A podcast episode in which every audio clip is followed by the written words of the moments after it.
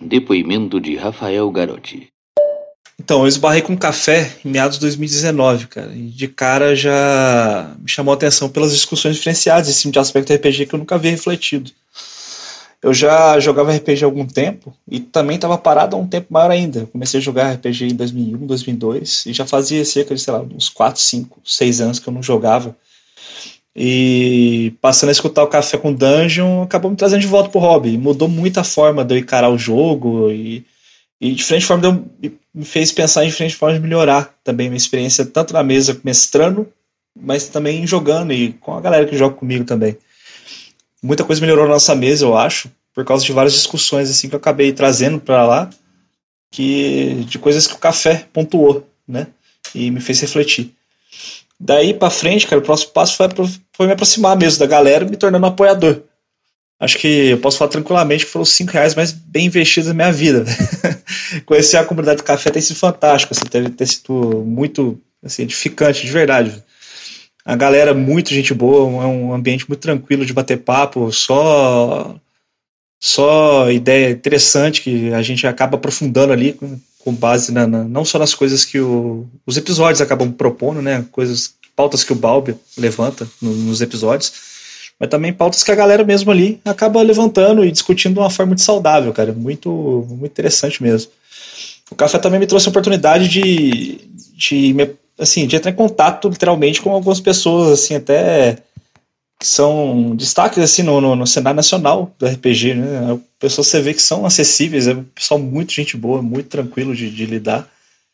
E me, deve, me, teve me deu a oportunidade assim, também de, é, de jogar uma mesa com o Griffith, que é um cara aí que produziu o documentário do, de, de Blackmoor e que teve contato assim direto com o pessoal que que jogou junto com o Dave Arneson, então isso para mim isso foi muito marcante assim na, na, minha vida mesmo, cara, foi uma oportunidade que eu jamais, jamais imaginaria que, que eu teria de, de, de participar, sabe, é uma coisa que realmente me impactou e foi muito legal, cara, foi muito legal mesmo, e isso eu sou grato pro Bal, ao Balbi até hoje por ter aberto essa porta aí de, de contato, né. E é isso, cara. O café traz uma imersão mesmo para a galera que escuta, para a galera que participa da comunidade e, e não só também aproxima as pessoas, né? Não é à toa que acho que o Café com Dungeon assim acaba sendo um, um, um fruto muito positivo do RPG nacional, né? Tanta gente boa em volta e participando, não e o Balbi acaba participando também de vários outros podcasts aí que trazem e traz pessoas de outros podcasts para conversar junto e sempre num, num, ambiente muito legal. E é isso, cara. Bob, parabéns aí, parabéns a todos os envolvidos nesse trabalho maravilhoso que é o, que é o Café com Dungeon, Regra da Casa. Parabéns por esses primeiros mil episódios aí e que venham muitos outros milhares de episódios aí nessa, nessa qualidade fantástica de, de papo que você consegue levantar e, na, e com essa quantidade fantástica também de pessoas boas que você consegue agregar ao seu redor, cara. Você é um cara fantástico. Parabéns por essa figura importante aí no RPG nacional. Você reconheça ou não, você sabe que você é. E é isso, cara. Vida longa, café com dungeon. Vamos para mais view. Acabou que o episódio de sexta-feira e o de segunda dialogaram bastante entre si. Eles vieram dessa vontade de revisitar o tema que é a diferença de você jogar RPG com ênfase em superar um desafio, e esse é o fim em si do, daquele RPG, e a diferença de você jogar um RPG que o fim em si é chegar numa história legal, né? Você contar uma história. Acabou que disso eu acabei passando por, sei lá, por, pela construção do papel do mestre, é, pela, pela construção da divisão do controle narrativo, né? E dos papéis em jogo, não necessariamente narrativo, mas de de criação, né, dentro da criação coletiva. Uh, e, na, e no episódio seguinte acabei puxando ali os sistemas legais, né, os sistemas jurídicos que a gente tem, os dois principais que a gente tem no mundo, fazendo paralelos ali com o jeito de jogar RPG dessas duas formas. Né? Uma que acaba puxando um método indutivo, né, que parte, parte da ficção é, em jogo e puxa é, arbitragens com base em ferramentas, né? então sai do específico pro geral, e outra que é do típica do story game que é, puxa do, do geral para o específico, né? Ele pega de da mecânica que governa né, o, a construção da história e, e afunila isso para situações, né? Então, você, cada situação específica você tem que acoplar ela, temas mais gerais para conseguir impulsionar o jogo. Uh, enfim, então são, dentro desse paralelo tem outras coisas que eu desenvolvi e eu resolvi que eu podia continuar um pouquinho, né? Alargar um pouquinho essa discussão e trazer um pouco a respeito de posicionamento ficcional em relação entre a esses dois tipos de jogo. Então vamos lá. Posicionamento ficcional é essencial? Oi, café? Café com quê? Café com dungeon! Bom dia, amigos do Regra da Casa. Estamos aqui para mais um Café com Dungeon na sua manhã com muito RPG. Meu nome é Rafael Balbi. Hoje eu estou aqui bebendo meu café delicioso. E como é que eu bebo ele, né? Eu coloco ele assim num, numa caneca que não esquenta tanto, né? Mas que dentro o café fica bem quentinho. Dessa forma eu não corro risco de pegar e pelar a mão e ter que e derrubar a xícara, né? Outra coisa que eu faço é que eu pego uma xícara que é mais compridinha e coloco até um certo limite para não despejar quando eu andar até o quarto e sentar, né? Então fica ali tranquilo. Eu gosto também da xícara transparente, que eu consigo ver isso melhor, então não corro risco de derrubar, né? Bom, obviamente que não é tão emocionante como se eu derrubasse de repente esse café no meu colo nesse momento, e desse um grito e tivesse que trocar de, de, de calça aqui porque tá pelando minha perna. Seria de repente mais legal. Enfim, são essas diferenças, né? Se você tá pensando em derrubar o meu café aqui no colo para eu dar um berro, não faça isso. Em vez disso, faça um café gostoso como o meu e vamos tomar enquanto eu faço essa investigação sobre posicionamento ficcional. Chega lá em ovelhanegracafés.com.br e utiliza o cupom Dungeon Crawl, tudo maiúsculo, você consegue um abatimento para comprar o café Ovelha Negra que é tão delicioso que é, pô, é, é pô, não tem dejetos industriais, né? Feito ali com agricultura familiar, né? Pequenos agricultores. Então, pô, todo um processo muito legal e muito humano, né? E vale a pena você tomar um café que é gostoso assim. Então chega lá. Lá no ovelhanegracafés.com.br, cupom Dungeon Crawl, tudo maiúsculo. Se você é assinante, me consulta que eu tenho um cupom especial para você, beleza? Mas vamos lá, vamos lá, vamos vamos falar de posicionamento ficcional, né? É, posicionamento ficcional, primeiro eu quero falar sobre o que, é esse tal de posicionamento, posicionamento ficcional, né? É, posicionamento ficcional é você poder descrever como é, o seu personagem vai fazer determinada coisa, como ele está situado na ficção, né? O que está acontecendo, né? Quando o mestre te faz aquela pergunta, e aí, o que, que você vai fazer? Né? O como você vai fazer alguma coisa é o que é o posicionamento ficcional, né? O que, que você está fazendo naquele momento, né? Isso pode variar, você pode, dentro do posicionamento ficcional, você pode passar por várias camadas, você pode dizer o que seu personagem vai fazer imediatamente, né? Você pode descrever traços psicológicos do que ele está pensando, coisas assim, do que ele está sentindo.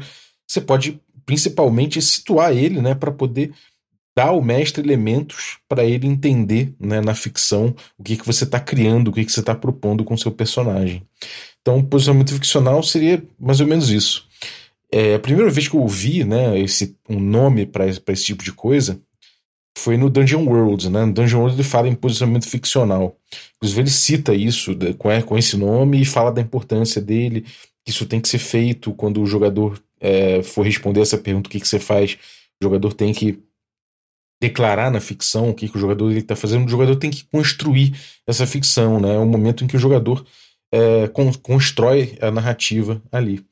E, bom, é, não somente existe isso em Dungeon World, né? A gente sabe que, de forma geral, todo RPG passa por esse momento em que a gente pergunta: e aí? O que, que você vai fazer? Então, pô, no Dungeon, no D&D quinta edição, por exemplo, a gente tem um posicionamento ficcional, né? Quando o jogador fala, ah, eu vou tentar é, sair correndo pelo meio dos pelo meio das estátuas sem sem que, que sem acionar né é, nenhuma dessas estátuas porque sei lá são acionadas por movimento. Mas eu vou tentar fazer um movimento tão direto rápido e objetivo que elas não sintam. Bom, de repente ele tem a chance de fazer isso e, e entendendo como que ele quer fazer isso, você consegue julgar qual, uh, como mestre, você consegue julgar qual teste que ele vai fazer, né?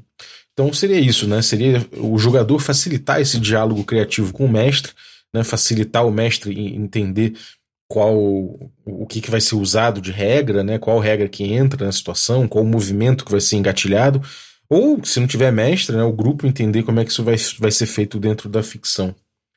É... E aí eu fiquei pensando, né? O, o, posicionamento ficcional é uma coisa essencial, né? Isso tem que acontecer no jogo para o jogo acontecer. Né? Você tem que ter esse momento em que você descreva na ficção, né? Não somente descreva, descreva a ação geral, não é aquele apertar de botão. Ah, eu vou usar um. Eu vou fazer um teste de, de, de stealth, né? Eu vou fazer um teste de furtividade. Não é isso. É você falar, então, eu vou me esgueirar por trás dos tronos no salão principal, é, usando as cortinas como, como cobertura e tentar passar minha mão por baixo de uma cortina para tentar pegar a coroa que está em cima do trono. Bom, isso seria se posicionar ficcionalmente, né? Você não se posicionar ficcionalmente seria você falar, ah, vou fazer um teste, eu eu quero fazer uma, eu quero fazer um teste de, de furtividade, né? Então o mestre poderia até proceder em fazer um teste de furtividade, né? Porque você pediu o teste, ele poderia fazer, mas tem-se, né, de, de, forma geral, que isso não é o correto, porque isso gera uma narrativa um pouco pobre e a gente tem problemas no jogo quando essa narrativa do jogador vem fraca, né? É, nesse esse bater de bolas fica prejudicado. Então eu queria investigar aqui se posicionamento ficcional é essencial ou não é. Primeiro você pode pensar aí, será que é, na tua opinião? Né, é essencial. Né? O, o, e quando eu falo essencial, não é que eu estou falando que é importante ou não. Né? Eu acho que é, é consenso aqui que é importante. Mas o jogo ainda acontece de alguma forma, se não há, se não acontece esse tipo de coisa, mesmo que você considere prejudicado, é possível que o jogo continue sem o posicionamento ficcional? Bom, é, eu vou começar a investigar um pouco isso, né? Eu tenho, a gente teve uma discussão lá no grupo do café a respeito disso. E eu estava construindo esse pensamento de que talvez não seja essencial o posicionamento ficcional, né? E isso eu consigo ver, de certa forma, em alguns jogos, né? Como é que isso ocorre no D&D quinta edição, por exemplo? Né? Existe uma tentação geral no D&D quinta edição de você buscar fazer determinadas ações em que seu personagem é muito bom, e nenhum problema nisso, né? É, na teoria, se você é um mago, é, você vai buscar fazer coisas que um mago inteligente, com suas capacidades arcanas, que ele consiga fazer. Então você vai buscar essas ações mais do que outras, né? É natural que isso aconteça. Ainda que, de certa forma, pode ser legal o mestre fazer com que o jogador precise, de certa forma, apostar algumas coisas com habilidade que às vezes ele não é tão, tão bom para montar um desafio interessante. Mas isso é outra questão. O importante é que o jogador vai buscar acionar né, mecanicamente uh, a skill, né, a habilidade, a perícia em que ele é bom. Né? E dentro disso, muitas vezes a gente vê que o jogador ele, ele praticamente pede, né? Eu quero fazer uma rolagem de tal coisa, como eu falei ali atrás. Eu quero fazer uma rolagem de é, de percepção, que é o clássico, né? Eu quero fazer uma rolagem de, de sei lá, de, de para me esgueirar, né? Uma furtividade. E na teoria a regra fala que o jogador tem que, tem que engajar com a ficção, né? Ele tem que dizer o que o personagem dele vai fazer. E o personagem dele não vai fazer uma furtividade. Né? Mas também nada impede que o jogador, de certa forma, ele fale: meu personagem vai se esgueirar furtivamente até, a, até atrás do, do trono do rei. E tem alguns problemas também em relação a isso, né? Vamos dizer, dizer que o jogador, ele, a, o teste de furtividade que ele está propondo é que o personagem dele passe correndo né, por trás, da, por trás do, das, até atrás das cortinas, num espaço mais um pouco mais escuro, para onde os, os, guardas às vezes não estão olhando, e aí ele vai, a partir disso, engatinhar por trás das cortinas e tentar pegar a coroa. Né? É, muitas vezes, se o jogador começa a, a, estender um pouco a descrição dele, o mestre vai parar e falar: Não, peraí, peraí, eu quero primeiro ver se você consegue correr até determinado lugar, local de forma é, de forma rápida e, e, sem que os guardas percebam você. Então você vai aproveitar o momento que eles estiverem distraídos, né? Então faz um teste de, sei lá, ele pode chegar e falar, ah, faz um teste de athletics, né? Ou sei lá, de acrobatics, não, provavelmente athletics, né? Faz um teste de athletics aí, sei lá, E aí o jogador faz o teste de, de acrobatics lá, de, de atlética ou de acrobatics, tanto faz, e consegue passar. E aí, beleza, agora você vai esgueirar por trás do cortina e faz um teste de furtividade. É, ou sei lá, pode falar, não, faz um teste de percepção para você entender quando é que os guardas estão tão, tão distraídos, né? Então, às vezes, né, para uma concisão, para ficar mais fácil você fazer é, esse processo de você entender né, o, o, o, que, que você vai jogar ali, né, o, o que, que o mestre vai pedir de rolagem e tudo mais, porque é um sistema de mecânica central, né, que é muito uma abstração muito ampla, né, que você tem ali só aqueles skills ali que vão governar o jogo. É, de certa forma, e eles, eles são um pouco genéricos, né, como a gente está vendo, tipo, o que, que é furtividade, né, uma coisa muito ampla, o que, que é envolve muita coisa. Então, muitas vezes, para facilitar isso, né, você pede que o jogador seja sucinto na descrição dele. Ele vai lá e fala: Não, então, eu vou tentar me esgueirar por trás do trono, do, do trono. Isso é suficiente, porque ele fala: Não, furtividade. Você começa a florear muito, a detalhar muito, começa a, ou você começa a acionar muitas rolagens e a sua chance de falhar fica maior, né? Que obviamente você vai jogar mais dados, né? E é mais chance de você se dar mal, ainda que, sua, que a sua perícia seja alta uh, praticamente assumindo ali o mesmo, mesmo risco de uma desvantagem, né? Uh, ou você é sucinto mesmo, propositalmente, porque você sendo sucinto, você facilita a vida do mestre para ele entender qual a rolagem que, você, que ele vai pedir para você, porque afinal de, contas o jogo ele, ele, ele, pede rolagem nesses momentos, uh, e você ainda uh, e você ainda agiliza ali, né? Você quer acionar determinada perícia, você praticamente fala, serei furtivo, né? Você não, o seu meu personagem será furtivo. Então, de certa forma, você está descrevendo dentro da ficção, né? É uma descrição diegética. Meu personagem será furtivo na tentativa de roubar uma coroa. Então, é, é, entra até aquela, aquela coisa do, do controle do I, né? Que eu falava.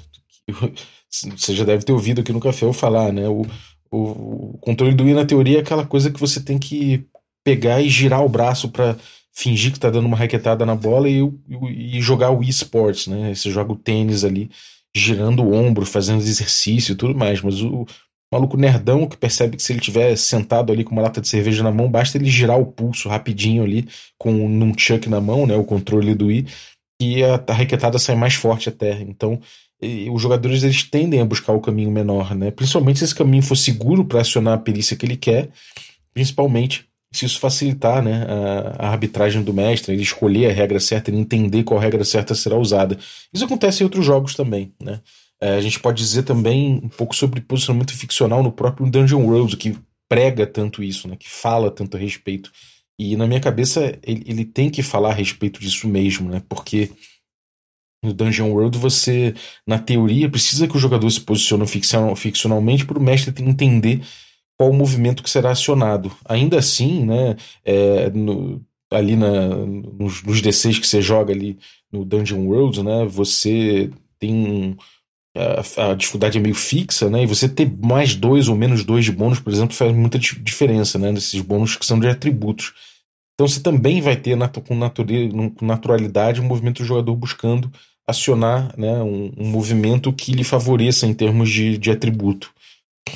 E como, como resultado disso, também leva o jogador a criacionar especificamente aquilo lá. E acontece o mesmo efeito, né? De certa forma, você facilita a vida do mestre entender que você está acionando determinado movimento, né? E você pode ser sucinto na sua descrição, né?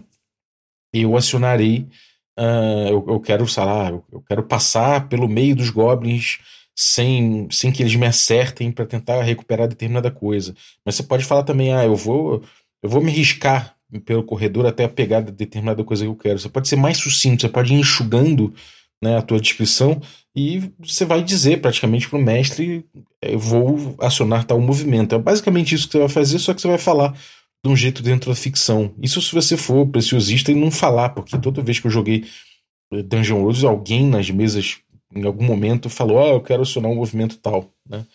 Foi explícito quanto a isso. E é, é, compreensível que se chegue nesse ponto. Né? A gente na comunidade do café acabou discu discutindo sobre essa coisa e o, o Alisson, né, que é do grupo lá, falei, Alisson, se você estiver ouvindo um abraço, ele falou, cara, não, peraí, mas o a, a posicionamento ficcional é essencial, né? É, ele, ele tem que acontecer, tá na regra que ele tem que acontecer. E, ele, e, e, a rolagem que você vai fazer tem que estar de acordo com a, com, a, com a ficção. Inclusive, o resultado tem que estar de acordo com a ficção. Mas isso me levou a uma pergunta, né, para aprofundar um pouco isso. É, você e essa pergunta veio do seguinte, né? O que, que é o resultado da ação no Dungeon World? Né? Ou qualquer RPG. Né? No D&D, por exemplo, você D&D quinta edição, você declara que vai fazer determinado, uh, determinada coisa na ficção e aquilo o mestre aciona uma rolagem de, de furtividade, beleza? Vamos supor que você só falou que você vai se esgueirar, né? E aí se você tirou muito alto, o mestre pode dizer, né? Como você se esgueirou por trás, ele pode até delegar isso para você dizer como você se esgueirou por trás do, do, do, trono, mas é importante que o dado permita isso, né? E se você falhou também, ele pode dizer como você falhou, como foi que você, o seu personagem agiu até falhar. Ele pode delegar isso para você também. Mas, de certa forma, o dado vai contar o que vai acontecer. Né? Então, o resultado da ação é uma coisa importante. E aí, a sua, o seu posicionamento ficcional vai indicar para que caminho vai, vai, vai acontecer o resultado da sua ação. E isso a gente pode dizer que é a ação atrelada, né? é, o, é, uma, é o resultado da ação é atrelado à ação declarada pelo jogador. Né? Pode dizer que é um impacto direto, ou seja, se o jogador falou que vai tentar pular por cima de um penhasco até o outro lado e falhou, você já sabe o que, qual é a consequência disso, né? o impacto direto que ele vai cair. Então, nesse tipo de jogo, né, você tem um impacto direto acontecendo. Já o Dungeon World e outros jogos, tantos outros jogos, né, você tem uma. O resultado da ação ele é, ele é desatrelado da ação declarada do jogador. Né? Ele pode acontecer de acordo com o que o, o jogador declarou, né? Pode ser que se você está declarando que você vai pular por cima do abismo, que, bom, se você falhar, você não conseguiu pegar do outro lado e caiu, despencou lá de cima, isso pode acontecer, mas na mecânica do jogo, né, o mestre, na verdade, ele, ele, o, que, o que ele ganha ele é uma possibilidade de fazer um hard move, né, se, se o jogador falhar, e o que pode ser acionado num hard move desse, né, num movimento duro da parte do mestre, é que ele pode só falar, não, beleza, você pulou para outro lado do penhasco, né, ou você ficou, lá, ficou, ficou pendurado, mas o que aconteceu é que, sei lá, é, o que é, ele, ele pode fazer que a falha não foi nada relacionado exatamente à ação declarada do jogador. Então ele pode dizer que de repente apareceram amigo, inimigos alados, né? Que, sei lá, fariam sentido ali na, na, ficção geral né, do jogo, mas que não necessariamente se ligam ao problema que aconteceu diretamente é, relacionado a declaração do, do, do, jogador, né? Então não tem a ver com o risco que o jogador assumiu de quem é, cair no penhasco. Ele resolveu trazer um perigo de fora, acionado, né? Pela permissão, né? Por assim dizer, do sistema, para que ele busque ali alguma coisa a mais, né? Para botar um desafio na mesa, né? Isso acontece, isso é uma, é uma possibilidade do sistema. E de certa forma, né? A gente vê é que é possível em vários jogos que a falha né, o resultado da falha seja um impacto indireto, né, e seja desatrelado da ação declarada pelo jogador quando ele se posiciona ficcionalmente, reforça a ideia de que o, posicionamento ficcional não é essencial, né? No Dungeon World, inclusive, por mais que ele diga que é necessário que isso aconteça, ele coloque na regra, né?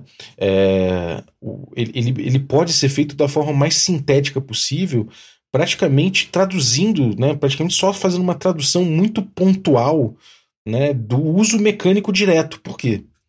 Porque se o engajamento que a gente está falando no fim é mecânico, né, o jogador está querendo acionar uma mecânica, né, então ele não carrega necessariamente um sentido narrativo.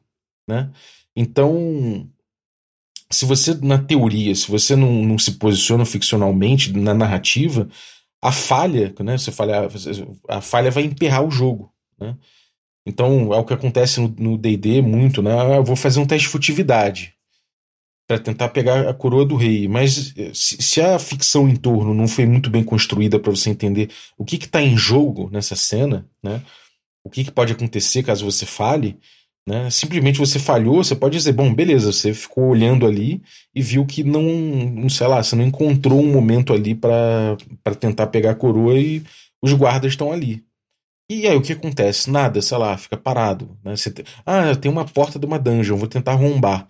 Mas não tem perigo nenhum associado a isso. Você rolou, né? não tem um posicionamento ficcional, não tem uma construção narrativa em torno da parada, não tem um significado de desafio acontecendo ali e você declara que vai fazer determinada coisa e você falhar, né? Você não conseguiu abrir a porta, mas também nada aconteceu, né? Simplesmente aquele momento que fala, bom, você faz tal coisa e nada acontece, né? Que a gente já ouviu. E a falha acaba emperrando o jogo quando a gente está falando de um jogo de impacto direto, né? E aí, né? Essa, esse, esse problema ele foi abordado pelos game designers de determinada forma que levou eles a criarem um impacto indireto, né? Então assim a gente vê como foi criado o um impacto indireto, né? Você desatrela a ação declarada do jogador do que acontece no, no com, sei lá, com uma falha ou mesmo com sucesso, né?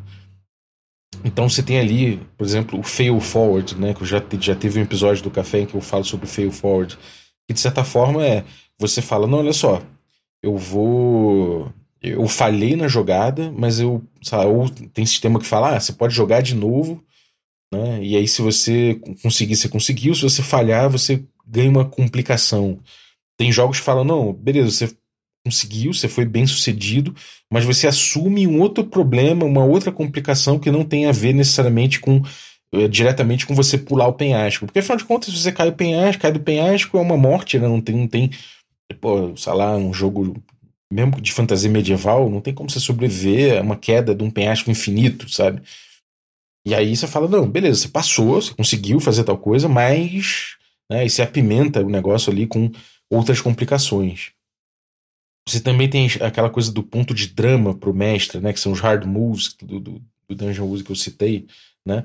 Você a sua mediante a, fa a, falha do jogador você tem um ponto narrativo praticamente para acionar alguma coisa alguma complicação alguma alguma treta pesada no jogo ali né? é, que não necessariamente tem relação com não, com o impacto né que seria normal da ação declarada do jogador e também tem a questão de gestão de recursos narrativos à mesa né como por exemplo os pontos de protagonismo e antagonismo do do Arquivos Paranormais, né, do Jorge Valpassos. É, nesse jogo, por exemplo, você é, quando você é bem sucedido numa ação, você pode escolher o jogador mesmo, por iniciativa do jogador, ele pode escolher que não, o que eu vou fazer é que eu vou tirar um ponto de antagonismo que o mestre tem, ele tem menos é, ele tem menos controle para agir com me, me, trazendo problemas em determinado ponto do jogo. É, enfim, essa gestão de recursos narrativos ela também, ela também acontece, né? Então pode ser, ela pode acontecer de forma indireta, né? Ter um impacto indireto a partir da, da do que foi declarado né? na ficção pelo jogador. Então, em teoria, né, é, a gente, é, é esse resultado indireto, né, ele precisa dizer respeito à ficção como um todo, mas não diretamente ela precisa dizer respeito à ação do jogador. Né? E aí a gente começa a ter esses jogos que desatrelam né? o, o impacto ficcional do, do, resultado da ação do jogador à ação declarada. Isso enfraquece, de certa forma. Não vou dizer enfraquece porque parece que eu estou falando mal necessariamente, né? mas isso prova, na minha, na minha percepção, o quanto a, o posicionamento ficcional não é essencial. Né? Porque, afinal de contas, é, nem o resultado, né, nem o impacto ficcional precisa acontecer de acordo com o, de acordo com o procedimento ficcional. Né? E então, bom, a gente pode pensar: ora, se a descrição do jogador se, se, se presta somente a acionar uma mecânica para que ela indique se a ação foi desempenhada ou não, né? e eventualmente descrevendo ali se foi sucesso ou falha, né? a mecânica que vai dizer. E o resultado não precisa ser atrelado ao que o jogador descreveu, né? E, inclusive em alguns jogos a dificuldade é fixa, né, para você passar num teste, né, ou, ou, o custo em pontos dramáticos é fixo e não tem bônus circunstanciais, né, narrativos além dos mecânicos, né, então tipo, sei lá, sua bônus de força, inspira um ponto de inspiração, uma vantagem que vem de um sucesso mecânico que você já teve, né, então tipo em alguns jogos é, a dificuldade nem é fixa, né? Então, assumindo né, a descrição do jogador é, se prestando a acionar mecânica, né? E o resultado não sendo necessário, é, não sendo atrelado ao que o jogador descreveu, o posicionamento ficcional ele não se volta à ficção, né? Ele se volta à mecânica, ele se volta a acionar a mecânica e não em, em estabelecer ficção. Né? Estabelecer ficção é um plus, né? É uma coisa que pode acontecer. Né? Mas o efeito é que os jogadores precisam somente engajar com a mecânica, né? utilizando o mínimo na ficção, né? de forma pontual. Facilita para todo mundo, como a gente já viu. Então, o caminho natural de se fazer isso é descrever o uso mecânico direto. Por isso que é, é, eu, eu, entendo que é esse o fenômeno por trás dos jogadores falarem quero fazer um teste de tal coisa. Né?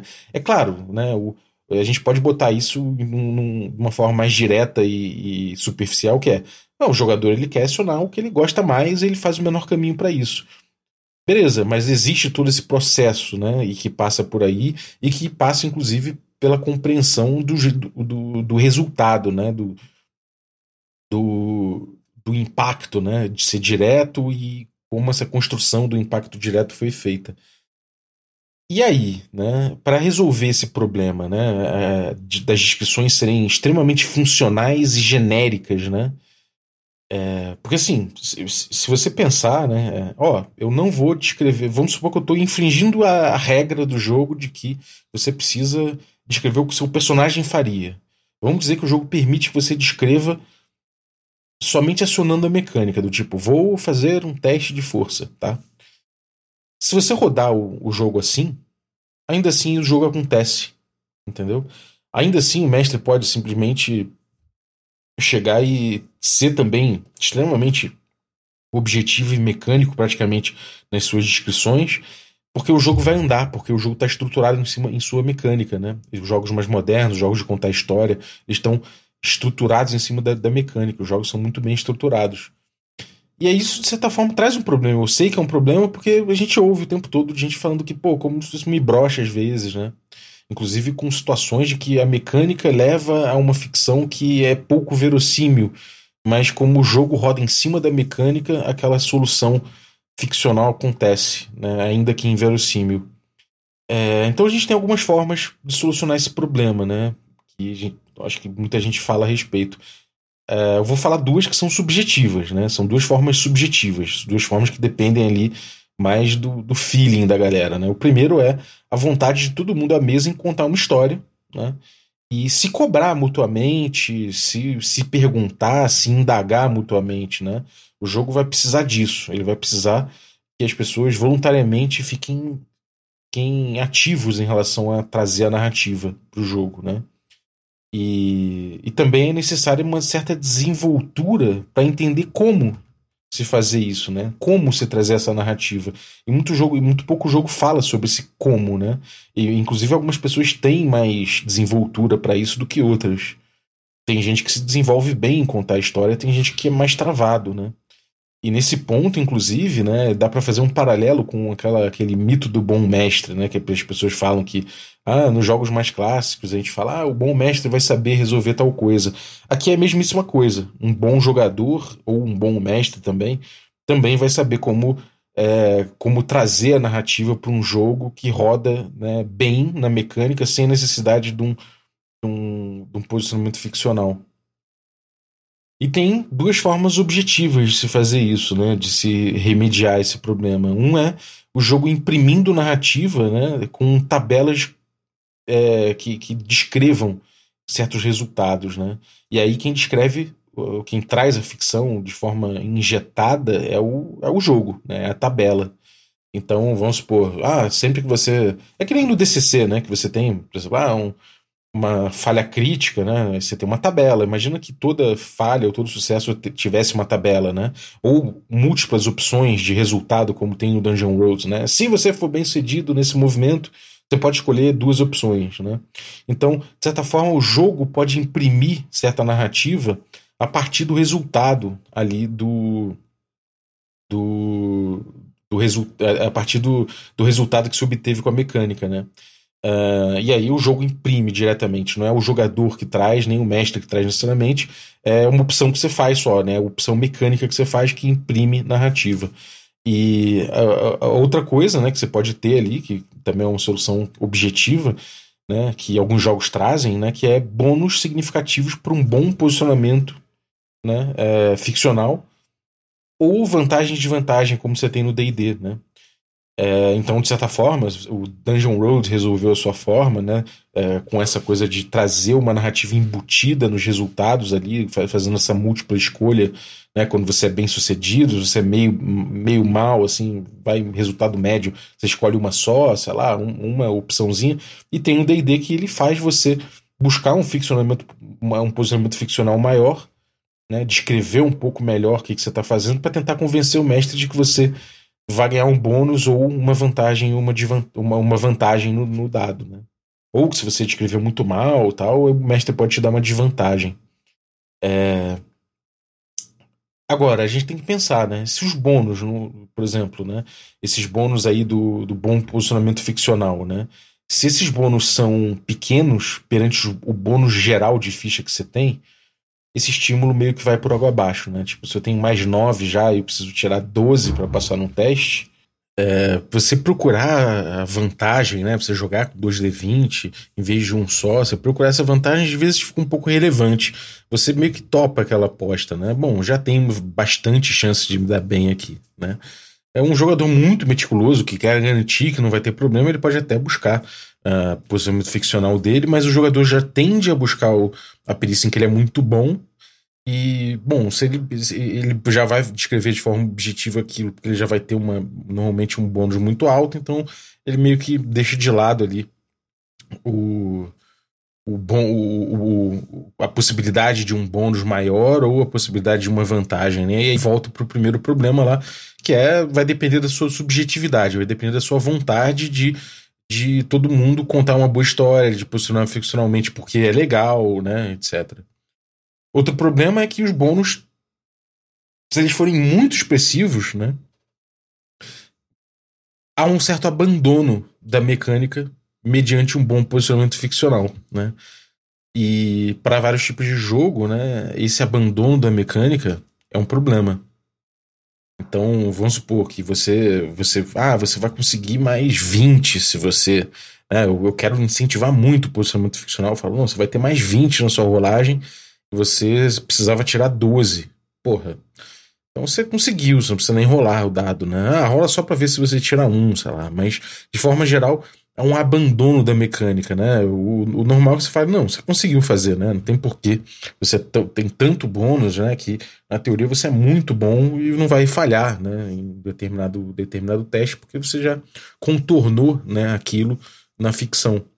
E, de certa forma, o abandono, né? Do, do acionamento mecânico por conta do posicionamento ficcional é, complica vários jogos. Vários jogos precisam né, que a mecânica seja acionada para o jogo funcionar. Né? Inclusive, tem um tanto de, de take, de hot take aí no Twitter de game designer falando: ah, você joga DD e não tem acionamento mecânico, você não está jogando DD. Se tal coisa acontece e você não, não, não, usou as mecânicas do jogo, você não está jogando tal jogo, né? Uh, e, bom, a gente sabe que assim, olhando o exemplo de alguns jogos old school, que o abandono do acionamento mecânico direto, né, não, não quer dizer que você não está jogando aquele jogo, né, até porque as mecânicas influenciam de forma indireta, geram, é, geram dinâmicas e o jogo está muito além das suas regras, né, e principalmente muito além do seu acionamento mecânico, né. Então, bom, que acontece é que se você permite, né, que o posicionamento ficcional é, dispense o acionamento mecânico, né?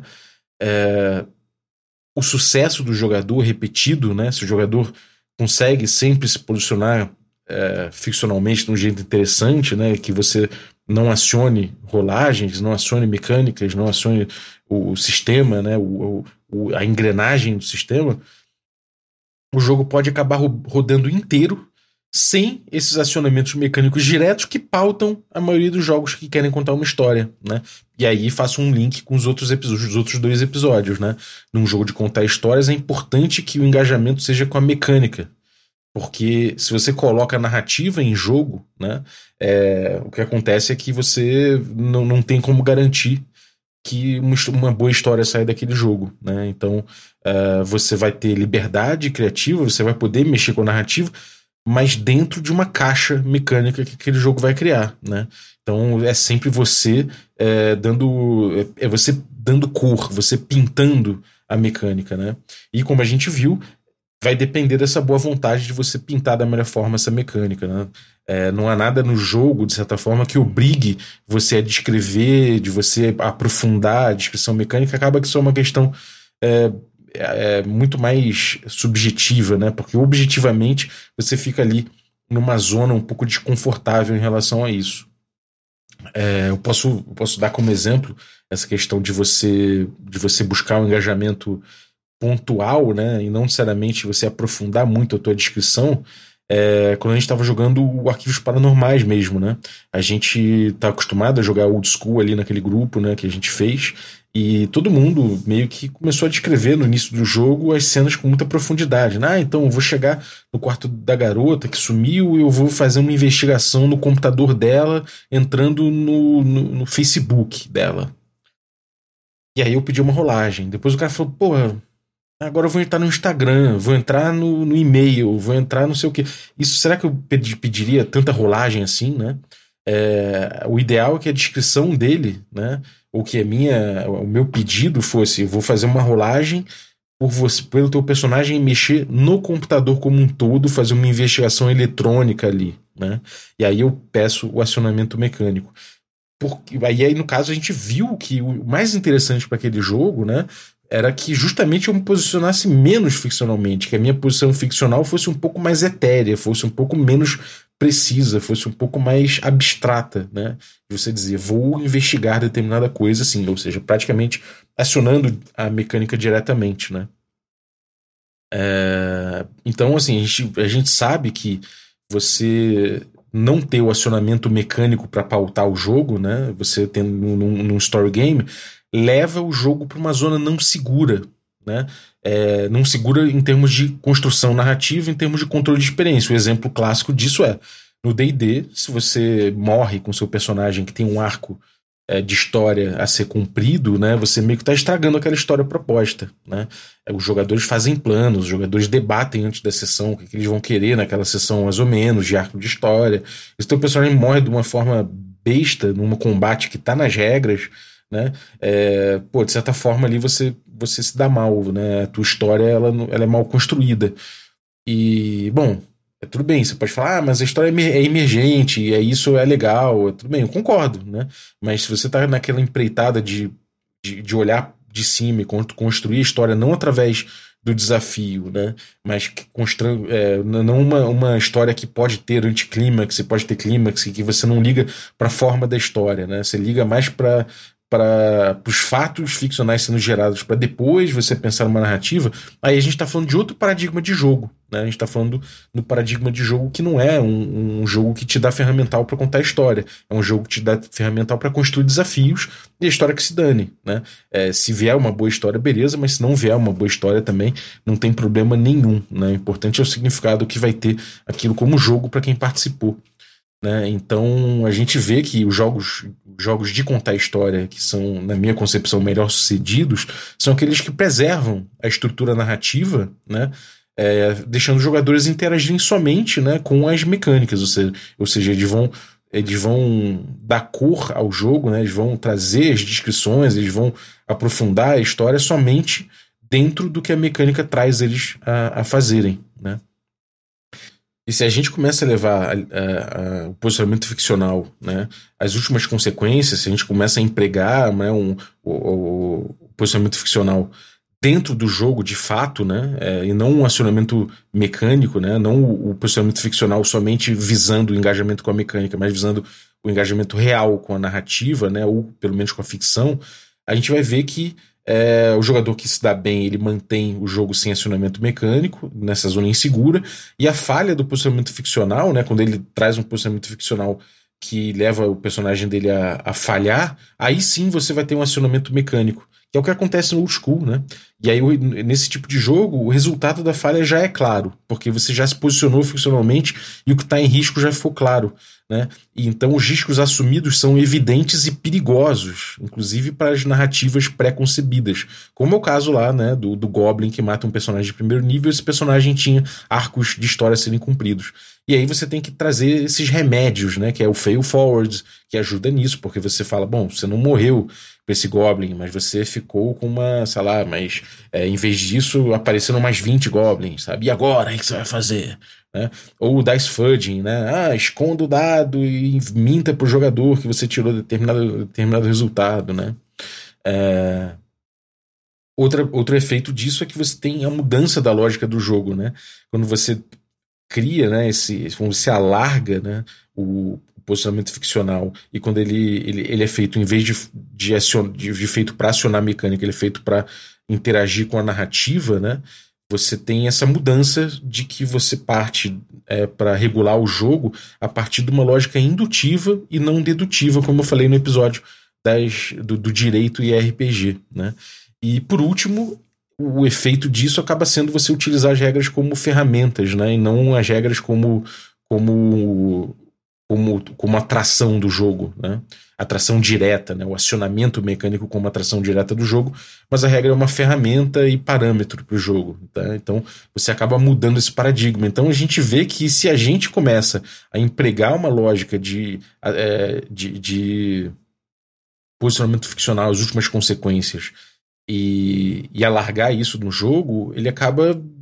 Ele, os efeitos disso é que ele acaba virando um jogo mais puxado para a superação do desafio, que é muito próximo do que a gente vê no, no old school, né? Dentro do que, do que a gente propõe com o Fantasy, dentro do que é proposto pela OSR a partir da visão do primer, né? Então, do quick primer. Então, é, acaba que ele muda, né? É, essa é, é, justamente o posicionamento ficcional acaba mudando esse paradigma. Então, você estimular posicionamento ficcional nas regras do jogo de forma objetiva leva ao modelo de jogo old school voltado à superação do desafio, né? Fazendo um resumo.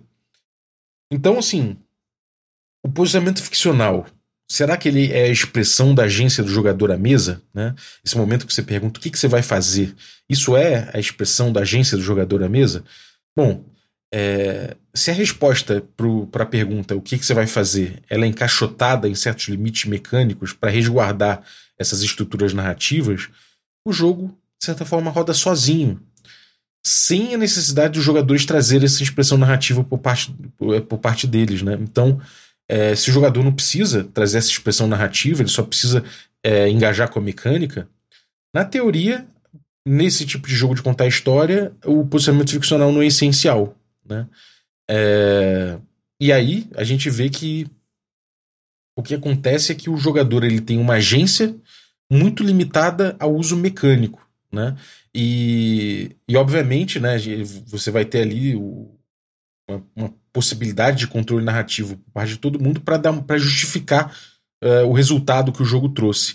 Mas dentro do jogo, né, dentro do jogo em si, né, a, a tua a tua agência ela é circunscrita aquilo ali. Ela é circunscrita às estruturas que vieram de fábrica, por assim dizer, né? A diversão, no caso, é, nesses jogos de contar história, ela está em cima desse registro gerado pelo sistema. Né?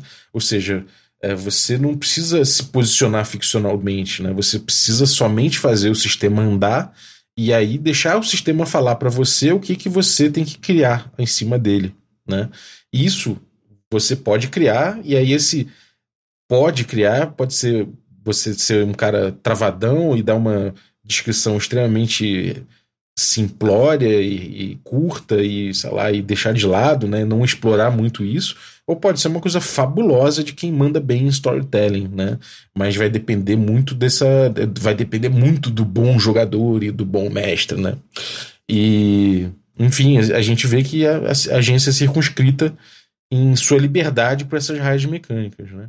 No xadrez também é assim.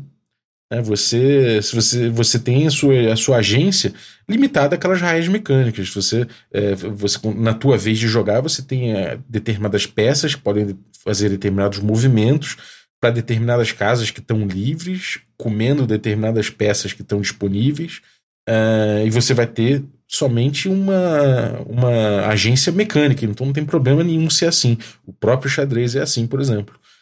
É, e você ainda pode, lembrando que você, no xadrez, você pode sempre descrever que, sei lá, como no Battle Chess, que Dom Monsueto de Aragão conspirou contra a rainha Domitila Borges de Castela, que sucumbiu depois de uma revolta civil incitada por fervor religioso em uma província, uma província nos limites do reino. Você pode falar isso aí sobre uma interação específica de um jogo do Kasparov, sem problema, e você está ali jogando um jogo de contar histórias. Bom, acho que a reflexão foi essa, né? É, espero que você tenha curtido. É, a gente, eu acho que eu estou explorando aqui é, é, é, o terceiro episódio, basicamente, né, nessa sequência. E acho que eles conversam muito em si, né? Esse, esse episódio, o direito e, e, RPG, e o outro sobre o jogo de contar história contra jogo de contar, de superar desafio. E espero que vocês tenham, tenham, tenham curtido essa viagem aí. É, queria agradecer aqui os nossos assinantes, a galera que torna possível essa aventura. Então, muito obrigado aí os assinantes Café Expresso. Né? Dentre eles aí, é, eu vou agradecer Guilherme Canachiro, muito obrigado pelo teu apoio. Agradecer também os nossos assinantes Café com Creme, entre eles o Felipe Novaes Cerqueira, muito obrigado, cara.